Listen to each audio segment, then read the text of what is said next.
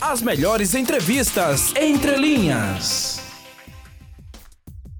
Eu tenho aqui conosco o vereador por Maceió, Joãozinho, o qual eu já agradeço a gentileza de atender ao convite do Jornal da Mix, segunda edição. Vereador, seja muito bem-vindo.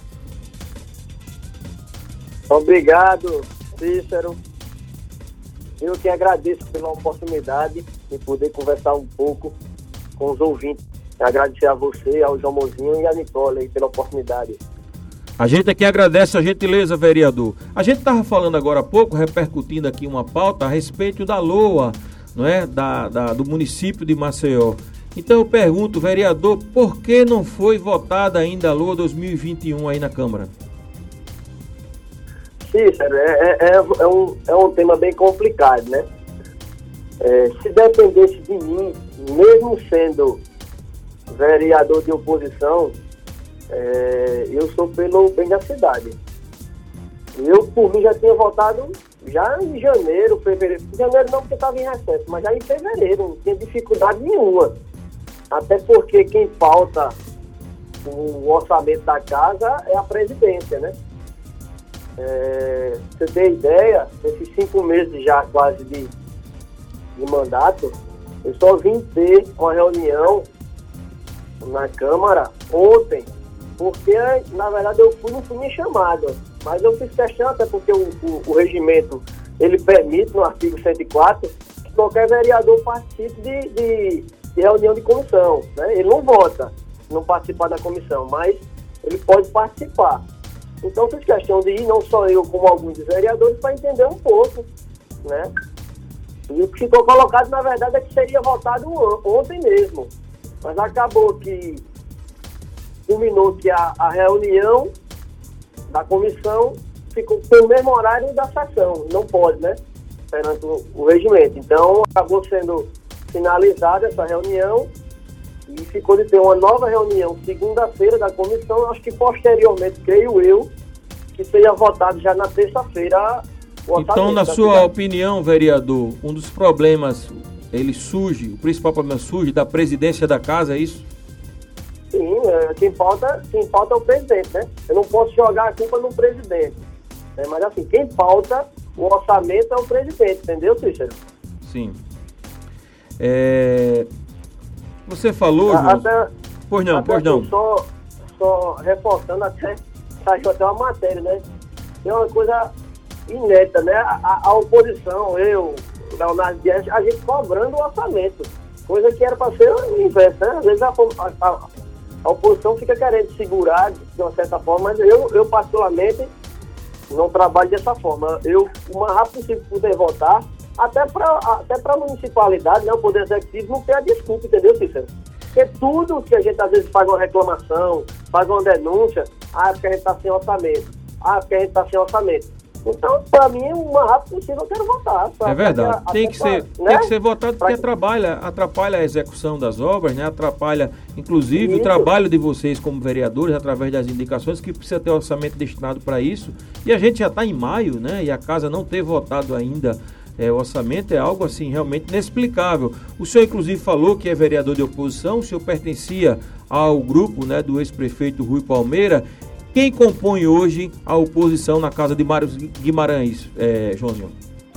Rapaz, é, sincero, na verdade eu não posso falar pelos outros, eu posso falar por mim, assim, a gente pode se intitular vereadores é, é, independentes, né, que a gente ainda tem, daquele grupo dos 11, ainda tem oito vereadores, é, mas assim, é, para sair do Kelmo, né, tem oito sete, né, com o vereador Kelmo que tá, assumiu na secretaria.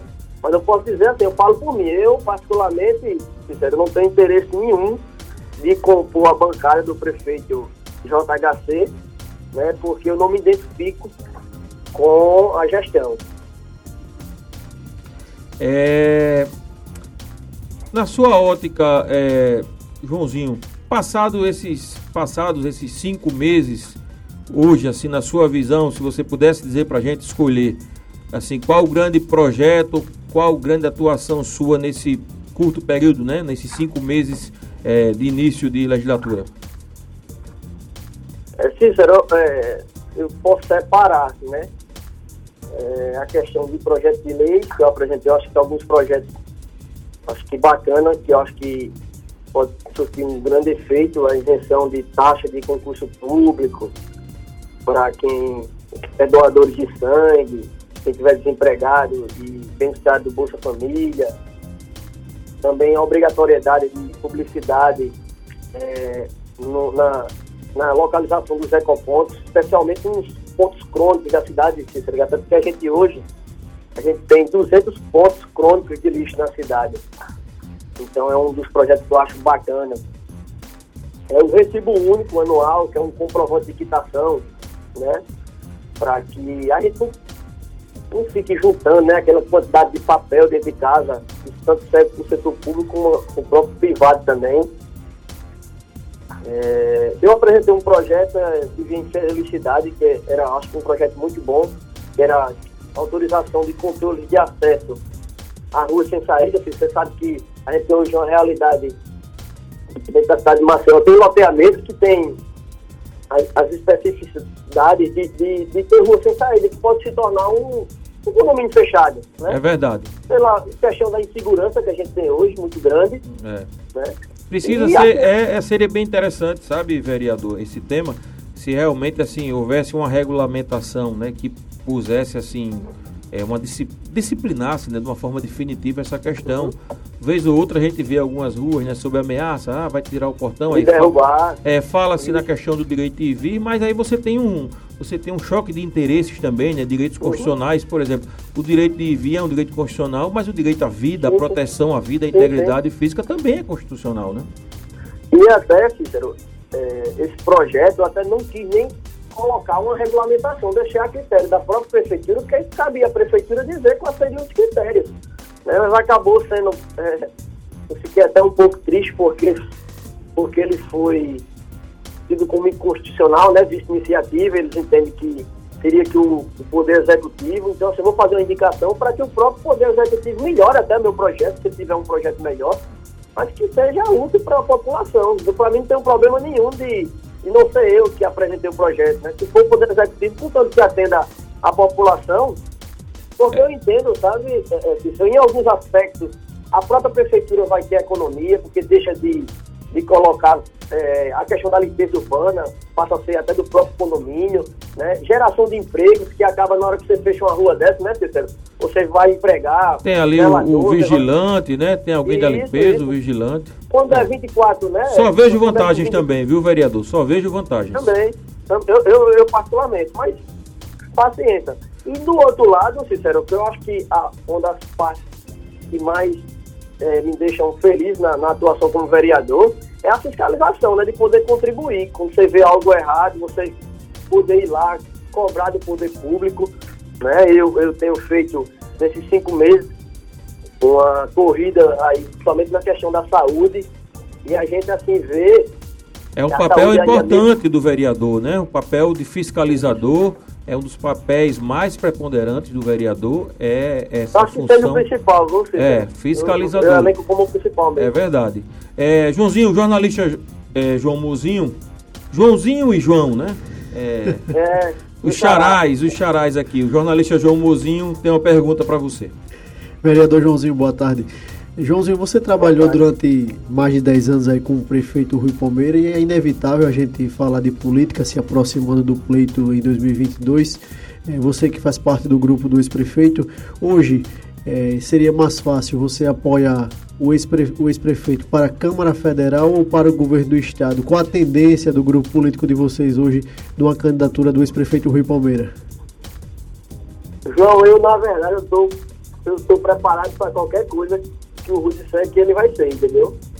Eu não realmente, eu não nego, né, que alguns políticos têm a memória curta, né, às vezes é a, pertence a um grupo e depois acaba esquecendo tudo que o, o, o político, o amigo, né, o ajudou. Eu realmente não tenho isso, eu sou um cara muito leal. Eu acho que você vai ver aí na minha conduta com relação à, à Câmara. Eu sou da minha palavra, eu não tiro de jeito nenhum. Então, assim, com relação ao Rui, eu torço muito para que ele, que ele seja governador, não tenho dúvida. Né? Eu acho que a, a Lagoas precisa de pessoas boas como, como o Rui. Fez um grande trabalho na prefeitura. Né? E eu torço para que ele seja vereador, mas se, se caso não acontecer, eu estou aqui para apoiar ele a qualquer outro, até senador também, viu, João? Não, não, não, não há essa, há também essa possibilidade também. É verdade. É, vereador Joãozinho, chegou o nosso tempo. Eu quero aqui mais uma vez agradecer a gentileza de ter atendido o convite, que a gente possa estar aqui em outras oportunidades. É muito importante que pessoas públicas possam prestar contas à sociedade, né, à população, né, porque foi a população né, que otorgou esse poder para que você possa representá-lo. Claro. Então a gente agradece essa disponibilidade. Mais uma vez, muito obrigado. As melhores entrevistas entre linhas.